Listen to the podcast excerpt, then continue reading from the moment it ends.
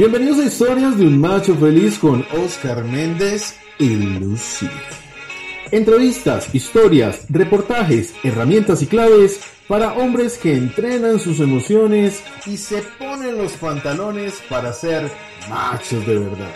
Bienvenidos. Bienvenidos machos nuevamente al podcast de los miércoles.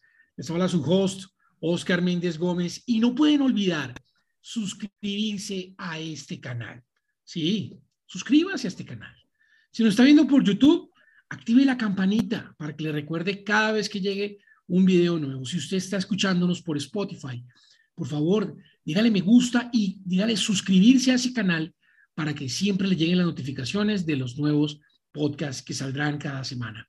Así que hágalo ahora, hágalo ahora, no espere más. ¿Qué está esperando para suscribirse? Es más, el director del programa dijo que no avanzara hasta que lo haga. Lo vamos a esperar. Así que arranque de una vez, suscríbase, déle me gusta, comparta, eh, porque esto ya va a empezar. Y saludamos para este miércoles a estos dos grandes de los grandes psicólogos, eh, Luz Ángela. Hola, mi Lucy. Hola, hola, hola a todos, ¿cómo están? Bueno, para mí es un súper placer estar nuevamente aquí con ustedes y, en compañía de estos dos hombres maravillosos, compartiendo un tema maravilloso que nos apasiona, que nos encanta y que día a día hacemos un trabajo maravilloso porque eso es lo que nosotros encontramos en consultas, en nuestros procesos diarios entonces, realmente creo que les va a encantar a todos como nos encanta a nosotros, pero por favor, como decía nuestro compañero, activar la campanita y compartirlo. Es importante. Puede que hoy no sea tu tema, puede que hoy no sea como que, uy, el pasado me gustó más que este, pero ¿qué tal si este le gusta a tu mejor amigo, a tu mejor amiga? Entonces es importante. Juan, buenas tardes, ¿cómo estás? Hola Angelita, hola compadre, qué rico eh, estar en este espacio que disfrutamos tanto y con un tema eh, tan importante eh, para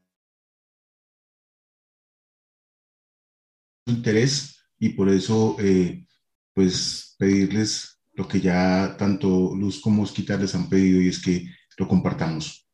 y bueno, a lo que vinimos. Opita, gracias, qué bueno, qué bueno tenerte acá. Y lo importante y aclarar que empezamos con lo prometido en segunda temporada. Empezamos a trabajar construcción de vínculos, específicamente pareja. Bien, y hoy un podcast maravilloso, porque con estos grandes psicólogos que han acompañado a tantas parejas, vamos a trabajar en esa construcción de pareja. Y es importante que arranquemos con una abrebocas importante y empecemos preguntándonos qué es ser pareja y cómo podemos construir vínculos sanos. Y nosotros no tenemos la fórmula mágica. Aquí no les vamos a entregar eh, un, un menú para una receta exacta, porque no existe una receta para tener una pareja sana o un vínculo sano. Se construye y se trabaja desde la pareja, desde cada uno, desde su interior, desde trabajar cada uno su ser, sus miedos, sus temores, sus sueños, sus proyectos de vida y sobre todo trabajar su historia de familia, perdonarse, hacer sus paces para poder iniciar a vincularse, estar sano para llegar a una pareja, a aportar y también cosas buenas y malas, porque se lleva a la pareja cosas buenas y malas. Y era importante hacer este abrebocas para, para empezar. Y nuestra amada Luz Ángela nuestra querida Lucy hoy nos va a explicar un método maravilloso. Es, es una opción, ¿sí? No es una fórmula, es una opción que pueden tomar y que cuando se trabaja en pareja se analiza puntualmente cada uno de los participantes de la pareja y se construye eh, a través de sus historias, ¿sí? Y entonces por eso hoy lo vamos a explicar. Mi querida Lucy. bueno, como lo decía Oscar, realmente no es un método, digamos que son elementos que hemos encontrado importantes y pues lo primero que tendríamos que hablar sería de nuestro equipaje y de nuestra historia y cómo que nuestro equipaje, nuestra historia, cómo funciona eso. Bueno, Realmente, cuando nosotros nacemos, eh, venimos ya con una historia, con un equipaje de, de todos nuestros ancestros, pero también venimos con un montón de cosas que nos deben dar papá y mamá, ¿cierto?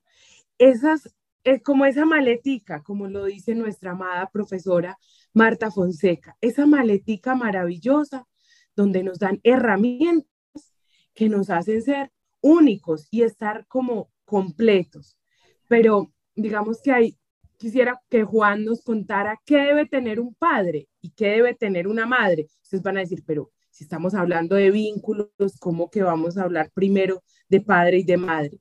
Para poder llegar a un vínculo sano tenemos que construir primero nuestra historia. Como diría un amado proverbio eh, oriental que dice, quien no conoce su familia de origen, pues nunca sabrá la que busca. Entonces, pues si no conocemos de qué vínculos venimos, no podríamos decir eh, qué queremos encontrar.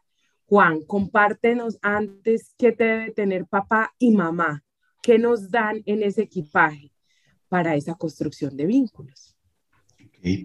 Bueno, eh, sí, como tú lo mencionas, en ese proceso de construcción de pareja eh, es indispensable lo que nos aporta el padre y la madre. Y hablamos, en estos días tuve la fortuna de escuchar a nuestra maestra Gloria hablando sobre el tema de la balanza emocional y expresaba cómo tenemos una genética en cuanto a rasgos físicos, pero también hay una genética emocional. Y a eso se refiere este aporte de padre y madre. Y lo básico, el mejor pasaporte para la vida eh, es el tomar a los padres como fueron. Entonces el papá, el padre nos aporta eh, la autonomía, la seguridad, eh, esa capacidad de tomar decisiones, de poder poner límites, el poder de la palabra, el cumplirnos la palabra y cumplírsela a otros. Eh, esa autonomía es clave y ese equipaje es clave. Si por algún motivo la invitación con lo que vamos a compartirles hoy es que cada uno de nuestros oyentes puedan eh, ver cómo ha sido ese proceso en su vida. Entonces, cómo estoy en el tema de autonomía, cuál fue o cuál es la relación con mi padre, y si puedo tener algún vacío en esa genética emocional, en ese equipaje que nos otorga el Padre para la vida.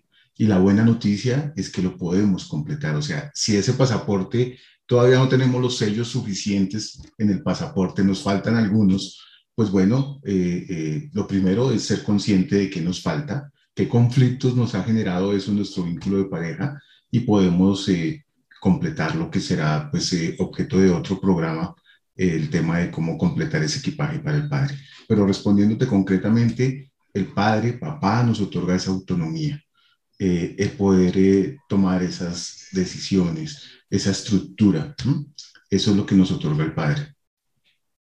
Y bueno, entonces diríamos, ¿y qué nos otorga la madre? La madre nos da esa, principalmente, nos da muchas cosas, pero nos da ese nivel de emocionalidad, como ese como lo diría Sandra, como ese arrunche, como ese nivel de habitar nuestro cuerpo, eh, estar seguros de nosotros mismos. Y nos lo da tanto a los hombres como a las mujeres, obviamente, ¿cierto? Entonces ella nos da esa posibilidad de conectarnos con el otro, de relacionarnos con el otro. Esto nos da la madre. Y bueno, pasa lo que dice Juan, pues digamos que eso será un tema más adelante a tocar. Pero bueno, entonces dirán todos nuestros oyentes, y después de esto, ¿qué pasa? Bueno, ya hemos revisado que hemos completado esto y que sigue nuestro vínculo. Primero, como dice nuestra amada maestra Gloria, nos vinculamos desde donde, desde el amor. Eso es lo primero, desde el amor, pero también desde la conciencia, desde la conciencia de qué queremos, qué queremos nosotros y qué quiere el otro. Y esa conciencia nos lleva a pensar, ¿Qué puedo dar yo? ¿Qué puede dar el otro? Y no en la medida como dicen metafóricamente, es que yo debo encontrar mi media naranja. No. No hablamos de encontrar media naranja, hablamos de encontrar un compañero de viaje, hablamos de encontrar una compañera de viaje que decida y elija todos los días compartir con nosotros, pero reconociendo y en conciencia de que el otro tiene situaciones que son complejas, a las que no me puedo hacer el sordo, a las que no me puedo hacer la sorda. Entonces, ¿cómo voy a hacer yo con eso? Y también desde dónde empezamos el vínculo, cómo nace nuestra historia, cómo inicia, el otro cómo está, ¿cierto? El otro también ha sanado su historia, ha cerrado todos sus capítulos anteriores, cómo está frente a sus relaciones pasadas, cuáles son sus proyectos de vida y si estos proyectos de vida se conectan con mis proyectos, si podemos hacer los proyectos tuyos, los míos y los nuestros, cómo estamos en ese vínculo de familia. Hace parte de nuestro proceso de construcción de pareja. De acuerdo. Eh, pues como eh, entonces estábamos planteando, lo primero es papá y mamá, entonces autonomía del padre, incondicionalidad de la madre. La madre en esa genética emocional nos aporta ese amor incondicional. Entonces es un poco que en esa revisión como que nos preguntemos eh, si me amo incondicionalmente, si tengo una relación de, de nutrirme emocionalmente, eh, si mi madre está feliz de que yo crezca y forme una relación de pareja, eh, y nos preguntemos eso, ¿cómo fue mi relación con papá? ¿Cómo fue mi relación con mamá? ¿Qué me brindaron? ¿Qué instalaron en mí, en nuestro psiquismo? Eh, mamá, ese amor incondicional, papá, esa autonomía. es importante que desde ahí nos, nos hagamos esas preguntas, porque de ahí partimos. Tú mencionabas luego eh, esa primera parte es la balanza emocional, pero luego vendría como un tercer punto importante en esta construcción algo que se llama la homosociabilidad. Y es el hecho de que yo pueda compartir con personas de mi mismo sexo en ese, en ese proceso de crecimiento y de construcción. Y ahí viene algo importantísimo en pareja y es que, y en la vida en general, es que los amigos son innegociables. O sea, y creo que tenemos un ejemplo hermoso nosotros de que, mm, como lo mencionábamos en el podcast de cierre del año pasado, es que los amigos no tienen por qué ser una amenaza para, para nuestra relación de pareja. Entonces, la homosociabilidad es importante, el compartir con personas de nuestro mismo sexo. Y luego vendría la heterosociabilidad, y es, yo puedo ver el mundo a través de las relaciones heterosexuales. Eh, en pareja lo vemos con mucha frecuencia cuando eh, esta fase de heterosociabilidad no se ha cumplido eh, y entonces como que queda nuestro imaginario que solo podemos tener una relación con una persona del sexo opuesto, pero si es una relación de pareja. Eh, y también a través de esa creencia y de eso que se ha instalado en nuestro psiquismo, podemos ver que si nuestra pareja tiene amigas o amigos, personas del otro sexo, eh, lo vemos como una amenaza para la relación. Entonces, fijémonos cómo no solo es importante para mí en mi proceso de construcción, sino también para cómo me vinculo y cómo percibo eh, ese comportamiento o esas relaciones en mi pareja. Entonces, ese es otro punto importantísimo. Ahí vamos viendo cómo esto, estos cuatro primeros puntos son las fortalezas vinculares. Eh, la balanza emocional, la homosociabilidad y la heterosociabilidad. Luego vendría el tema de elección de carrera y creo que en ese tema nuestro compadre tiene mucho que compartirnos desde los planes, proyectos y sentidos de vida, elección de carrera y profesión. Sí, y eso, digamos que uno pensaría, pero ¿qué tiene que ver con pareja? Y es que aquí lo que estamos tratando de hacerles entender es que trabajar desde uno mismo, tener integrado y tener ajustado todo en tu vida, te permite construir una pareja y ahora en pareja poder construir. Una pareja que no tiene sueños está condenada al fracaso. Una pareja que no tiene proyectos juntos está condenada al fracaso. Porque también buscamos en ellos o en ellas un acompañamiento de nuestros propios sueños, en que ellos estén cuando crezcamos, cuando nuestro eh, proyecto se sembró y creció, que ellos estén a nuestro lado y nos acompañen para este proceso personal y es importante y nos sentimos eh, eh, muy bien cuando nuestra pareja nos acompaña en nuestro proceso. y hace parte de ese proceso de crecimiento personal. Cuando nos ve desde pequeños con la empresa y llegamos a tener una empresa grande, nuestra pareja siempre estuvo ahí apoyándonos. Porque cuando nosotros nos quedamos muchas noches, muchas horas en la empresa o en la fábrica, ella estaba en casa cubriéndonos con los muchachos. O viceversa. Cuando ella estaba en el banco trabajando como gerente, horas extras para lograr su sueño y su meta, nosotros estábamos en casa acompañándolos, acompañando a los muchachos, ¿sí? Pero la pareja debe tener un sueño, debe tener un plan común. Y a veces esos planes se acaban. Y el plan no puede ser vivamos juntos hasta viejitos. ¿Sí? Y es importante por eso también planear, soñar, seguir soñando en conjunto. Si nos unimos es porque tenemos cosas en común y hay que encontrar esos feelings en común para trabajar y hacer cosas en común. Negociar esa clase de cosas. Todas las, todos los, todas las parejas son sistemas diferentes y no podemos plantearlo como una fórmula, como lo venimos diciendo, pero sí es importante que lo asintemos desde nosotros mismos y sentemos a hablarlo con mi pareja para construir un sueño. Chévere. Y el siguiente punto, en este punto de elegir carrera y profesión como, como esa autorrealización, como esos sueños míos, sueños de mi pareja y sueños de la pareja como tal, vendría el tema de adulto joven y soledad fértil. Y para eso quiero eh, como utilizar una metáfora y pedirles también que, que mentalmente hagan un ejercicio. Y es, bueno, para, para los jóvenes de pronto no entenderían mucho esto que les voy a plantear. Y es lo que jugábamos eh, el juego de la golosa o del yermis. Y es pedirles que se imaginen en un parque. La rayuela, la rayuela.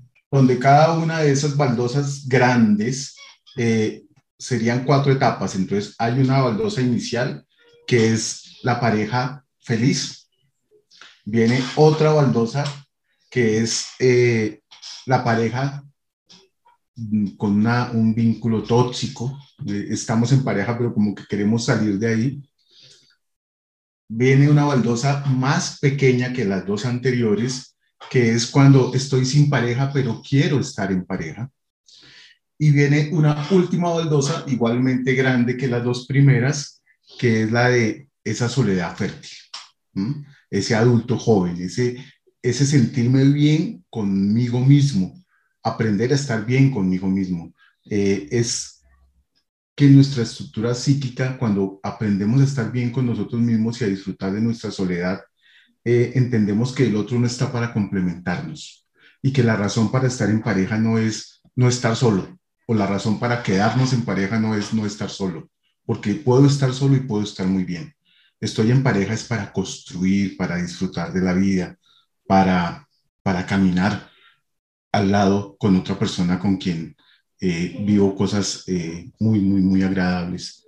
Entonces, ¿cuál es el ejercicio que queremos plantearles? Es que eh, si están sin pareja, pero anhelan estar en pareja, es que intenten desde ese cuadrito pequeño dar el brinco, porque obviamente no van a querer estar en una relación de pareja tóxica, dar el brinco al primer cuadro, al de pareja feliz.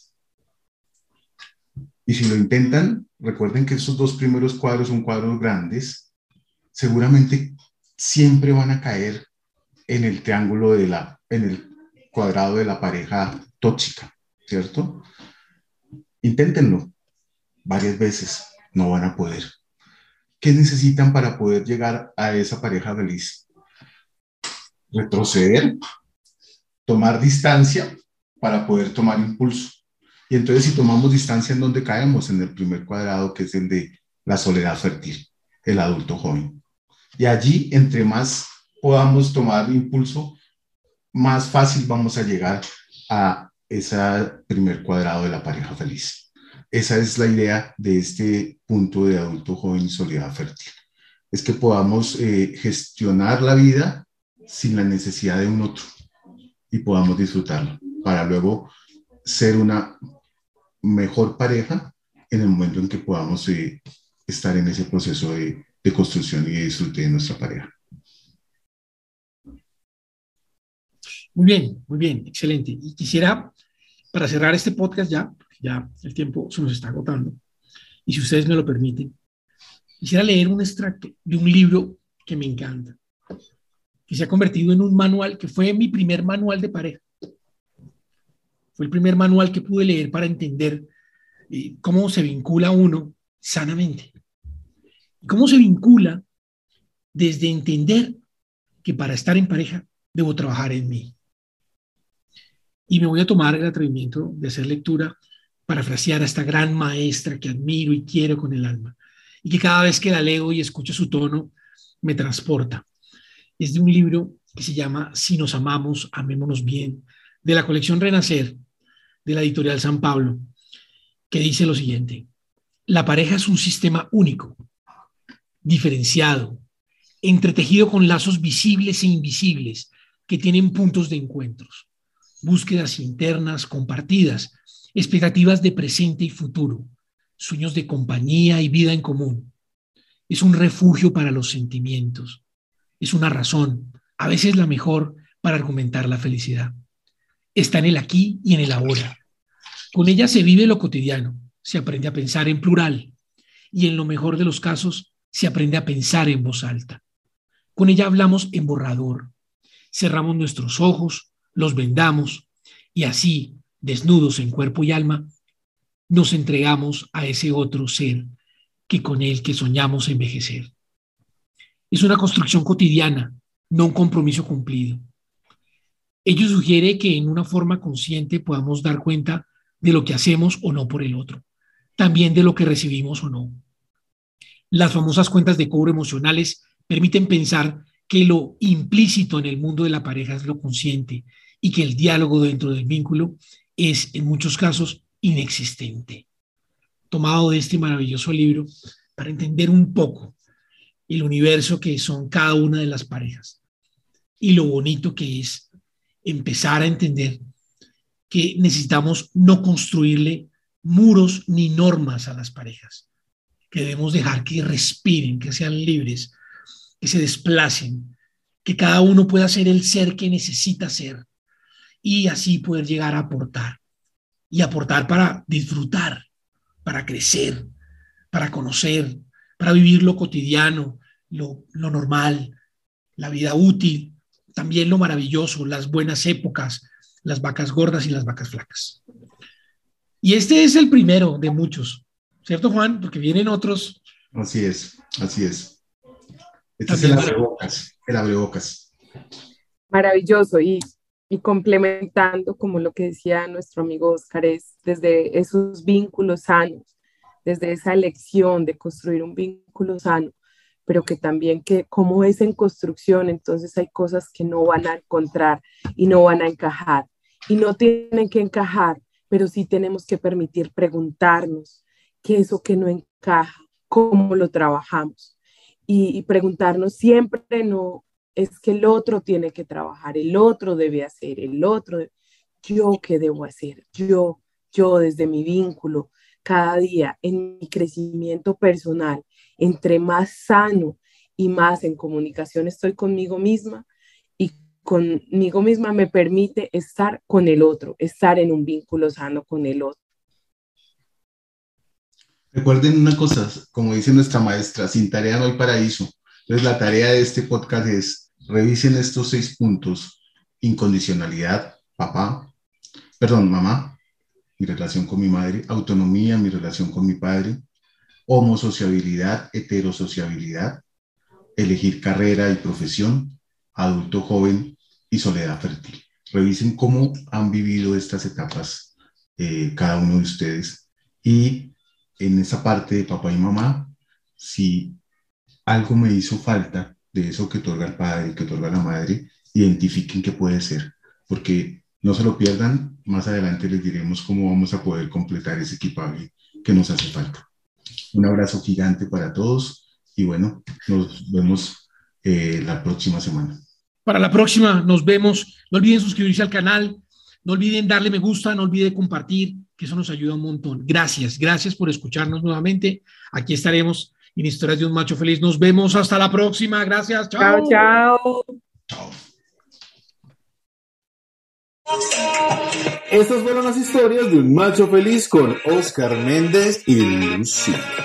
Recuerda seguirnos en redes sociales como arroba el macho feliz. Nos vemos en el próximo capítulo con más herramientas y claves para hombres que entrenan sus emociones, que ponen los pantalones y se atreven a ser machos de verdad.